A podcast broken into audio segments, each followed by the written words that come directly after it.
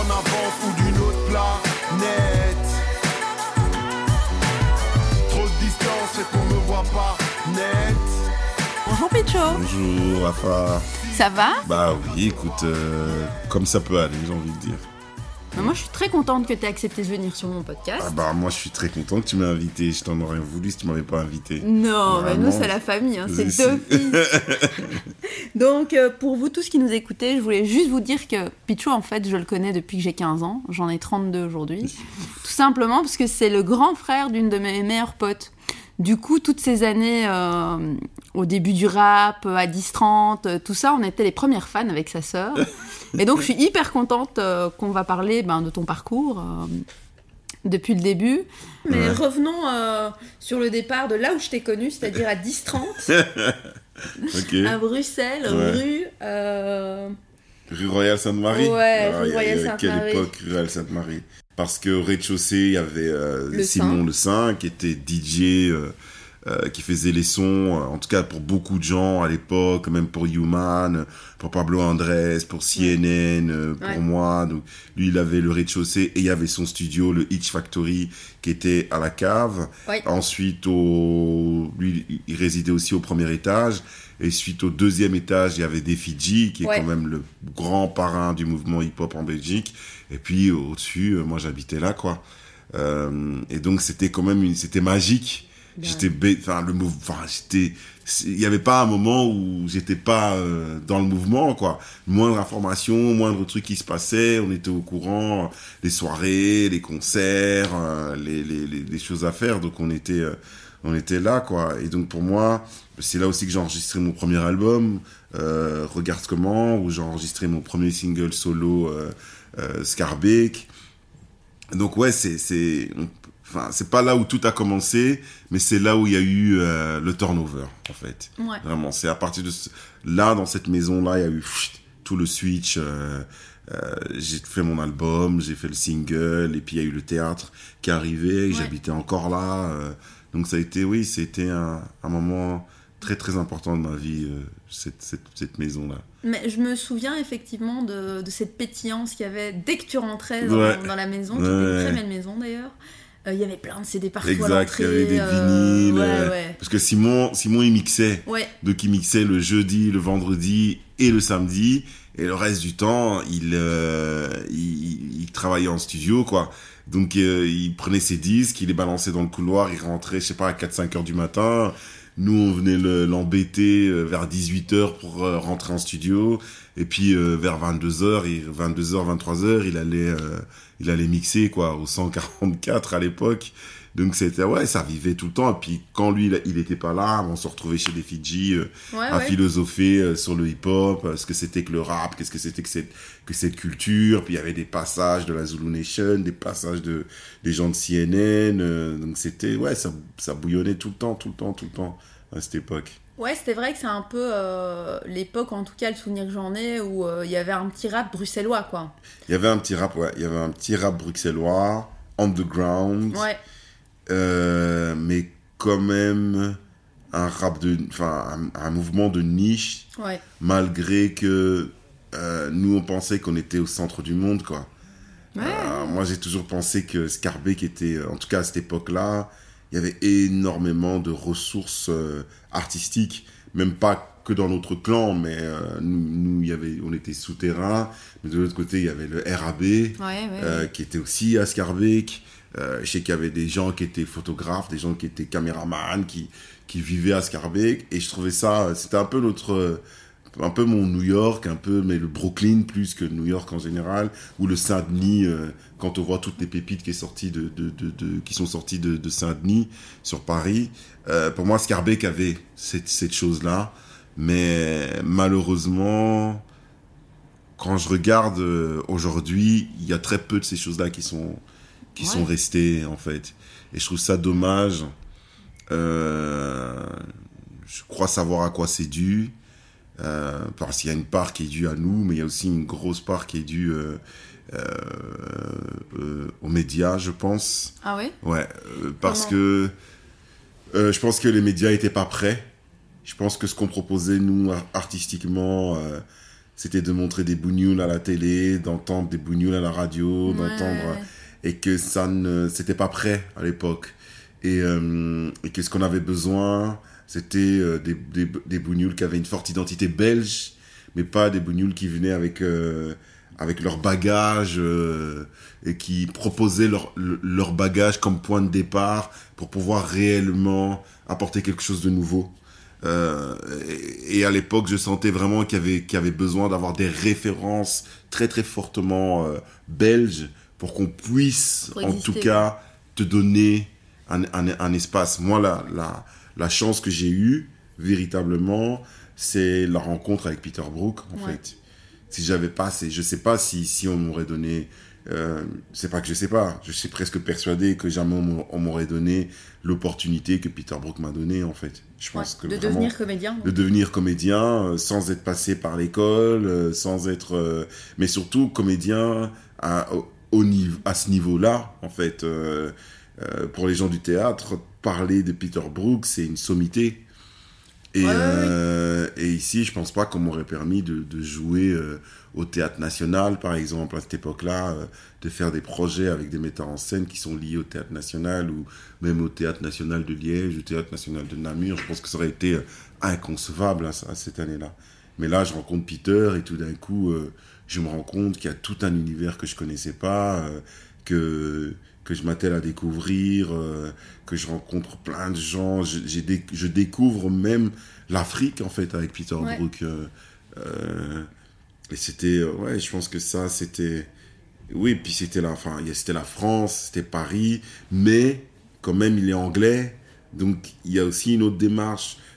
Lorsque tu prends un acteur qui joue, avec qui tu joues et que tu t'en fous de savoir son background, s'il est africain ou quoi que ce soit, mais tu vois juste que, qui correspond à, à ce que tu as envie de mettre sur scène, ah, c'est génial, quoi. En fait, ça ouvre d'autres opportunités, d'autres perspectives C'était une renaissance, quoi. pour moi, c'était une renaissance, mais aussi, euh, il a ouvert pour moi les portes du possible. Ouais. Vraiment, de me dire, euh, en fait, tout est possible. Tout, vraiment, c'est là que je me suis dit, ok, on va créer Skinfama. Ça, vraiment, tout a été, euh, on va créer Skinfama, on va, pro- on va essayer de produire des artistes, euh, on a commencé à produire Pablo, on a commencé... euh, Ouais. à faire des trucs avec le sein, on a commencé à sortir des mixtapes. Moi, j'ai commencé à faire des trucs où j'ai dit, je m'en fous, j'ai le théâtre, mais je peux sortir mon album en même temps que j'ai le théâtre, je peux faire des trucs en même temps. C'était tout ce truc, cette énergie de, allez, la, la, la culture, c'est travailler, il faut travailler non-stop. Il n'y a pas de... Ouais, je pense qu'avec euh, ce qui s'était passé à l'époque, euh, pour avoir été un petit peu témoin, c'était surtout que Peter Brook te donnait en fait euh, bah, la chance de prendre une place. Exact, en disant euh, ouais, clairement, euh, ici tu vas être mon comédien sur cette. euh, T'as fait le tour du monde d'ailleurs avec lui, Exactement, je pense. ouais, hein. T'es parti longtemps. On est parti 5 ans. Ouais, ouais, Vraiment ouais. 5 ans où Bruxelles m'a au départ énormément manqué et à l'arrivée plus trop.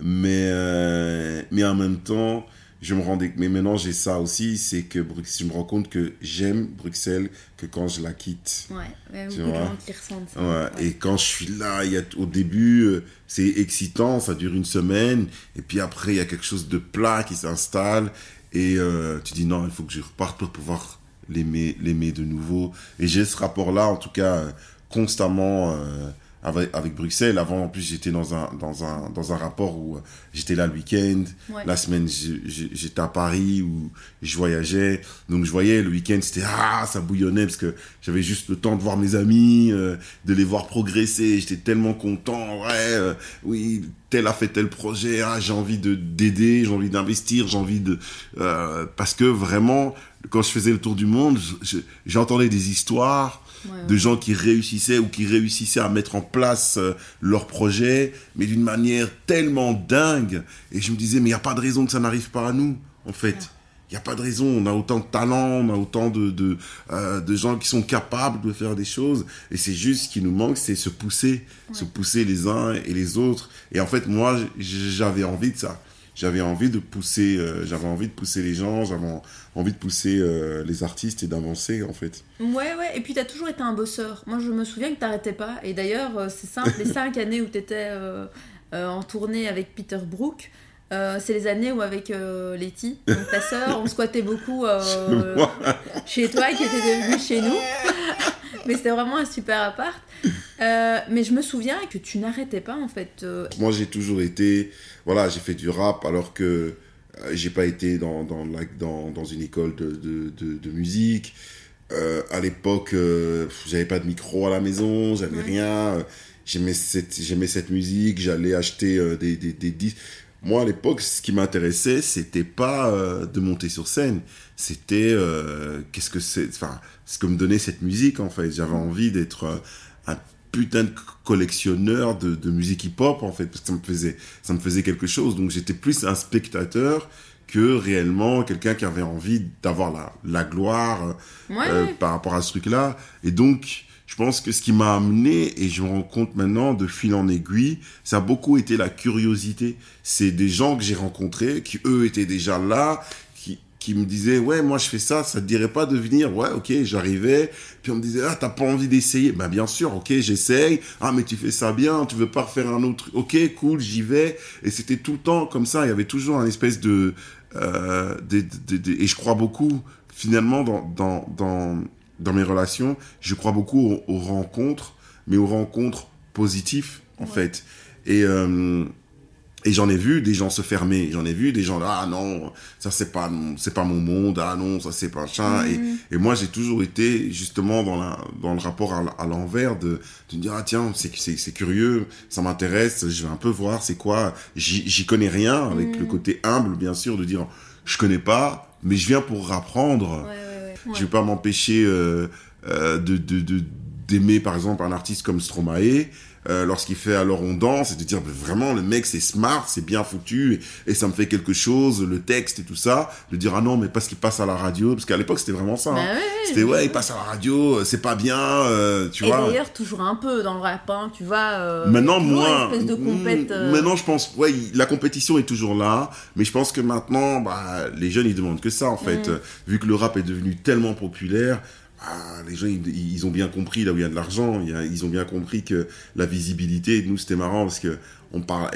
C'était aussi ça au départ, c'est que cette espèce de, de, de frustration que beaucoup de gens ont eu, c'est qu'au départ, on partait d'un point de vue où on se disait les gens ne comprennent pas ce qu'on fait, donc on va rester, on va rester underground, mais en restant underground, on n'est pas visible, on n'a pas de visibilité, donc on se fait pas connaître. Donc comme on se fait pas connaître, il n'y a pas d'argent qui rentre. ouais. Maintenant, les jeunes sont dans un rapport différent, on s'en fout. On, nous, ce qu'on veut, c'est de la visibilité, peu importe ce qu'on fait. euh, Ouais, et ils la font eux-mêmes. Ouais, c'est ça. du temps, Ouais, ouais, euh, sur une page Insta. c'est ça. euh, Alors que nous, on était en mode, non, il nous faut une attachée de presse, euh, il nous faut ça, parce que nous, on est des artistes, donc on doit écrire, on doit pas se prendre la tête à se mettre en avant, on doit pas se mettre euh, machin et tout. Mais ouais, je pense que la, bien, la bienveillance, il y en avait, mais il y en avait pas. Enfin, pour moi, c'est, c'est, c'est... J'étais entouré de, en tout cas, j'étais entouré de bonnes personnes. Ouais. Oui, je, je me souviens de cette période. euh, c'est un peu la période où tu as fait aussi ton, ton premier euh, clip pro. Ouais, ouais, c'est vrai, c'est une vrai. coiffeuse, Ouais. euh, Ouais, un, ouais, un ouais. catereur qui était Lino, Ouais, ouais, exact. une c'est- maquilleuse. C'était, euh, euh, on était, on venait de sortir l'album euh, Regarde comment. On avait fait de Regarde comment deux clips euh, qu'on avait réalisés nous-mêmes, vraiment, ouais, avec ouais, euh, ouais. la caméra de la mère de Simon, euh, les deux d'ailleurs.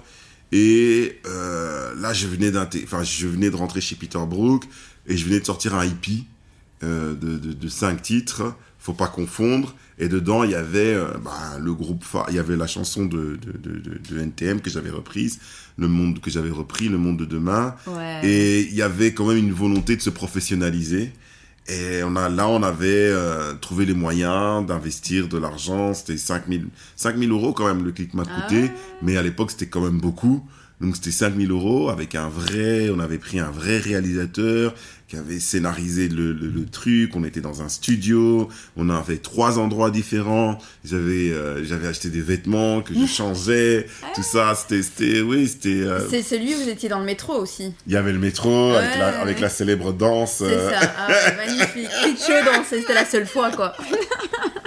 Et Ouais, si je te dis euh, le monde de demain, Ouais, tu me dis quoi? Bah, nous appartient hein, et il continue à nous appartenir toujours. Et euh, ouais, je pense que ça, ça aussi, c'est quelque chose qui a été aussi mo- moteur euh, je pense, de mon, de mon existence, de dire euh, finalement, euh, ce qu'on ne va pas faire pour nous, nous, on va le faire. Je pense Ouais. que c'est ce que j'ai beaucoup appris aussi de Souterrain, la structure avec laquelle j'ai bossé au début. C'était, euh, et là, Dema aussi était dans, dans, dans, dans, le, dans le collectif. Et je me rappelle, on, on- il y avait un truc où euh, ils avaient, on avait sorti une première, on avait sorti une première compile Ouais. de l'argent qu'on avait récolté de cette... Non, on avait fait une première soirée. Ils avaient fait une première soirée, ils nous avaient invités. De l'argent de cette soirée, ils ont fait une compile. De cette compile, ils ont fait... Ils ont euh, continué à faire d'autres compiles et ils ont continué à faire des mixtapes. Et puis, il y a eu le studio. Et donc, il y a tout un truc qui s'est mis en place de leur propre énergie, en fait. Et ça, c'est quelque chose qui m'a beaucoup euh, nourri pour après créer euh, parce qu'on n'était pas d'accord sur certaines choses donc c'est pour ça que j'ai créé de mon côté euh, Skinfama euh, parce que j'avais une autre vision qui était une vision plus ouverte, plus ouverte par rapport à justement à pas être dans une famille fermée. Ouais. Moi, j'avais vraiment cette volonté de me dire, ben voilà, euh, j'ai envie de bosser avec des gens qui sont bons. C'est pas juste la famille, c'est vraiment Ouais, quelqu'un arrive avec un projet, le projet est intéressant. Si on peut donner un coup de main, on y va et on assume. Tandis que dans le souterrain, il y avait vraiment un rapport très très familial qui pour moi était un peu Gênant. un peu dérangeant. Mais pour moi, après, voilà, il y a des gens qui, qui aiment Oui. cet esprit-là, mais moi, j'étais plutôt dans un truc euh, euh, plus ouvert, en fait. Mais justement, l'époque Skinfama, euh, ça aussi, tu nous en as fait profiter. euh, les festoches à gauche et à droite. Bah oui, euh, effectivement, bah oui. Mais là, c'était quoi? Là, c'était vraiment avec euh, Lino, du coup, Ouais. euh, à l'époque. Vous ouvrez une, une boîte de production Voilà. pour produire des artistes Voilà, bruxellois et non exactement. bruxellois. Ouais, ouais, ouais. Et là, l'idée, c'était c'était un peu de devenir les grands frères. Ouais, l'idée c'était, il y avait pas grand frère. Je pense que l'idée c'était de devenir le Def Jam belge, en fait. On va se dire, on va dire. C'est qui? Def Jam, donc euh, la grosse maison de disques euh, euh, américaine qui produisait des grands, des gros artistes de rap. Ouais. Nous, on voulait un peu prendre cette place euh, à Bruxelles, en tout cas en Belgique, de se dire voilà, on a la capacité de, de produire des gens, on a le studio, on a le machin. euh, L'expérience. voilà l'expérience, on avait un peu d'argent euh, parce que je travaille avec Peter Brook mais je gagnais pas des millions mais pour moi qui était euh, qui avait quitté ma qui avait habité seul à partir de mes 18 ans euh, qui tra- qui avait été au, au CPAS pendant euh, presque 3 4 ans euh, toucher un salaire euh, de 2000 euros que m'offrait euh, les, les, le, le, le, le- le- les bouffes du Nord à Paris, c'était juste énorme, quoi. Et donc, de cet argent, je me disais, ben, je vais en faire quelque chose, plutôt que le laisser, machin, je vais euh, aider d'autres artistes ou investir dans d'autres d'autres artistes.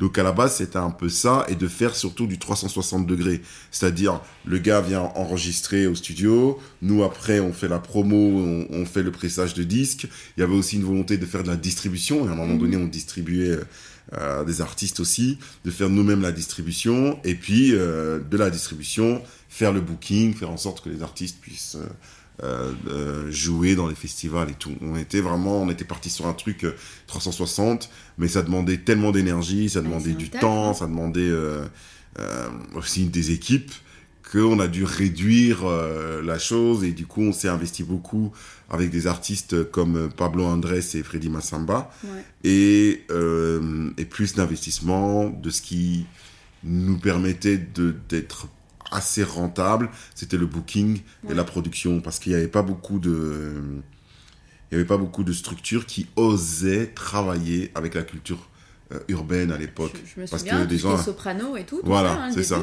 Au Ouais, début, Sniper, Cynic, tout le monde avait peur en fait, les les les les, les, euh, ouais. Maison de prod les, habituelle. ouais, les maisons de prod, les bookers, et puis c'était quelque chose qu'ils savaient pas, ils savaient pas travailler. Ils savaient quoi. pas parler à la street. Non, exactement. Et nous, on arrivé en mode, bah voilà, on va prendre, on va le prendre, on va le faire, et on l'a, on l'a fait euh, pendant pendant longtemps tout seul. Euh, mais maintenant, Ouais, voilà, parce a- que c'était, enfin, c'était assez rentable à l'époque. Vous, y avait- à chaque fois qu'il y avait un concert, euh, on va dire de, de De rap, rappeurs, euh, bah, c'était Skinfama qui C'était. Skinfama, mais je pense que c'était pas, euh, c'était pas si rentable que ça. hein. C'était vraiment, sinon on serait, on serait mis, si on avait été plus intelligent, voilà, on aurait été, on aurait été millionnaire. Mais je pense qu'au départ, on a dû tellement courber les chines Ouais. pour dire ouais, montrer pas patte blanche, pour dire machin, vous inquiétez pas, machin, et qu'on espérait être tout le temps upgrade, upgradé, up- et, et ça c'est jamais venu, en fait, cette, cette réelle reconnaissance. Et qu'après, on a été soufflé, enfin, soufflé, euh, maintenant, en termes de booking et tout. On voit que les structures, euh, parce que maintenant, c'est, enfin, depuis 4-5 ans, je veux dire, euh, euh, maintenant, une structure euh, comme, euh, comment on va dire, la- le, le, le- comment elle s'appelle euh, cette structure? Bref, maintenant, une structure qui se met en place, qui fait du booking, qui a des artistes, peut très vite avoir euh, le soutien des, des, des médias, des soutiens de la presse, tu vois? Enfin voilà, je prends un artiste que, j'ai- que je suis maintenant, que- qui est très fort, Frénétique par exemple, qui a 22 ans. Ben, Frénétique, il y a 5 ans, même avec tout le talent qu'il a, n'aurait pas fait autant de buzz qu'il en fait maintenant, en fait. Et nous, on a manqué, en tout cas de notre génération, on a manqué de ça. On n'a jamais eu cette espèce de visibilité que tout d'un coup, même un, tu vois, Damso, à euh, euh, Caballero, Caballero et Jean Jas, ils ont aussi, nous, on a, on était arrivé, on était vraiment dans une époque où, euh, moi je me rappelle, là maintenant, ces gens de cette génération-là, si eux ils disent oui, je rappe, ben, les gens à côté d'eux qui ont le même âge que eux vont dire ah oui, c'est chouette, fais-nous écouter. Mais moi, de mon époque, quand moi je rappais, dire les gens de ma génération, c'est quoi que tu fais? Mais c'est bizarre ton truc. Ah, pff, je connais pas et ça m'intéresse pas. C'était c'était c'était ce rapport-là quoi. Même dans notre génération, C'était parfois même, je ne comprends pas. Ouais, ouais, c'est ça. On était complètement euh, incompris. Nous, on arrivait, on était des, vraiment, par rapport à euh, des, des gens de notre génération, on était des martiens. Et donc, tu vois euh, que, comme, euh, je sais plus qui, me par- qui, par- qui parlait de ça, qui disait on était en avance, ben, on était en avance de 20 ans, quoi. Parce que maintenant, Ouais. des gens qui ont 20 ans rappent et on trouve ça complètement normal. Les médias, euh, maintenant, ouvrent des portes. Aujourd'hui, j'étais dans la voiture et j'étais en train d'écouter la première et je me surprenais, il était 2 heures, deux heures euh, de l'après-midi et j'étais surpris que sur la, deux- sur la première, il passe NTM, passe, passe le Winge. Je dis, là, à Ouais. 14 heures, or que je me dis, mais quand l'album est sorti, jamais ils auraient passé ce morceau-là, quoi. Jamais. Et nous, on était, on était, on tripait sur ça. On était, mais quel morceau de fou. euh, Ah, pourquoi ça passe pas en radio? Pourquoi machin, nanana. Et maintenant, euh, comme ça, ça passe crème, tu Ouais. vois. Y a, et c'est, c'est, c'est vraiment fou. Moi, j'ai- parfois, j'ai vraiment le sentiment, je me dis, mais on était trop, vraiment, on était trop en avance. C'est vraiment, pour moi, c'est, c'est quelque chose de tellement évident maintenant. En tout cas, pour un endroit comme la Belgique, c'est tellement évident. D'ailleurs, si je te dis trop en avance sur notre planète, Ouais, c'est euh, le morceau euh, d'un, enfin, euh, bah, d'une autre planète, quoi, de RDVAF, exactement. Ah ouais, ouais. Rendez-vous avec le futur. C'est un peu ça. ça c'était une étape, c'était avant ou après Crise de Nègre? C'était après, après Crise de Nègre. Ok. Il y a d'abord eu Crise de Nègre, euh, Donc ces albums. Hein? Donc tes albums. Ouais, c'est ça. Puis euh, après, il y a eu RDVAF. Parce que Crise de Nègre est arrivé avec Peter Brook aussi. Ouais, parce mais que, euh, parce que ça m'avait... euh, en fait, t'as t'as vécu une crise de nègre. J'ai vécu... C'est pas, c'est pas vivre... une- En fait, j'ai toujours été intéressé par la culture, hein, par l'Afrique, de manière générale, d'où je venais et tout. Et, mais j'étais persuadé... Enfin, il y avait quelque chose chez moi... C'est bizarre parce que j'ai créé un festival qui s'appelle Congolisation. Ouais, mais il y, a toujours eu, d'ailleurs. il, y a, mais il y a toujours eu quelque chose chez moi où euh, le Congo n'était pas central. Il n'y avait pas que l'histoire du Congo qui m'importait. Il y avait une réflexion autour de la négritude. Qu'est-ce que c'est que d'être noir de manière Ouais. générale? Et quand j'ai rencontré Peter Brook, j'ai travaillé sur une pièce qui parlait d'un d'un d'un sage euh, burkinabé qui s'appelait euh, Tierno, Tierno Bokar. Et à côté de ça, les acteurs avec qui je travaillais, je travaillais avec un Malien, je travaillais avec un Burkinabé, je travaillais avec un Dogon, je travaillais avec un Sénégalais. Et, et donc, j'étais tout d'un coup mis dans l'Afrique. Avec tous ces, ces, ces- ces trucs que ici, en fait, euh, en Belgique, j'avais pas, j'avais pas toutes ces informations. Là, je vivais avec des gens qui venaient de là-bas, qui avaient grandi là-bas, qui avaient vécu là-bas. Et donc, j'avais tout, tout ces histoires qu'on me racontait euh, sur Aimé Césaire, sur euh, euh, Sankara, sur Lumumba. Et j'avais tous ces trucs parce que c'était pendant les voyages. Pendant les voyages, on, on parlait beaucoup, beaucoup de ça, de la révolution noire, qu'est-ce que ça voulait dire et tout. Et donc, il y a un moment donné, je me suis dit, mais l'Afrique est là partout. Où, où je, partout où je vais, l'Afrique est là. J'avais déjà cr- écrit un morceau qui s'appelait euh, Le bras en l'air et le poing serré. Ouais. Et pour moi, crise de nègre est un peu la suite du bras en l'air et le poing serré. Et donc, euh, cette crise de nègre, c'était quelque chose qui euh, questionnait effectivement qu'est-ce que c'est que la nation. Est-ce qu'il y a une nation nègre? Est-ce- Qu'est-ce que c'est que d'être noir? Est-ce que ça a une signification ou pas du tout? Euh, Est-ce qu'il y a un, un- un destin commun? Euh, une souffrance commune, un bonheur, enfin je sais pas, tu vois. Et donc c'était toutes ces questions-là qui me taraudaient dans, dans, dans Crise de Nègre. Mais ce qui m'interpelle avec Crise de Nègre, c'est qu'à l'époque, quand l'album sort, on n'est pas du tout dans la même société qu'aujourd'hui. Exact. Où, où les problèmes, en fait, qui ont surgi cette année, notamment, mais qui durent sans doute depuis Ouais. beaucoup plus longtemps. Où à l'époque, c'est un peu tout le monde te dit, mais attends, tu fais ta crise de nègre, Ouais, de quoi ça. tu parles, quoi? Tu Ouais, fais exact. une crise de Ouais, mais pas une crise de nègre. Exactement. En gros, c'est ça qu'on te dit. J'ai vraiment eu ce... Quand l'album est sorti, on m'a beaucoup de gens m'ont interpellé, euh, genre mais pourquoi tu utilises le mot nègre en plus? Euh, C'est quoi ce truc? Euh, le- Mais il n'y a pas ça, on ne vit pas le truc. Et moi, c'est quelque chose qui, mais vraiment, hein, depuis que je suis ici, en, en Belgique, je l'ai ressenti en fait. Arriver ici à mes 6 ans, euh, aller dans une école où j'étais le seul noir, euh, et qu'on vienne, on touche tes cheveux, on te sent, on- tout ce genre de truc où tu sens que aussi t'es un peu, euh, euh, t'es, t'es un objet, et t'arrives dans une classe, les filles te regardent en mode hein, puis tu sens que aussi que on peut, une fille peut-être peut-être peut se mettre avec toi pour pas faire plaisir à son père, tout, tout des trucs comme ça où à un moment donné tu dis mais euh, c'est Qu'est-ce que je vis, quoi? ouais c'est ça et tu dis mais euh, je peux pas être normal un peu il n'y a pas un espace où où je peux être normal c'est dire quoi être normal? Alors quand tu termines l'école euh, à 18 ans et que tu dis ok je vais pouvoir peut-être te trouver un boulot et que tu as besoin de te voir Mm. et que quand tu vas mais tu ne te vois pas tu vas au supermarché, tu ne vois pas de noir. Tu vas à la banque, tu ne vois pas de noir.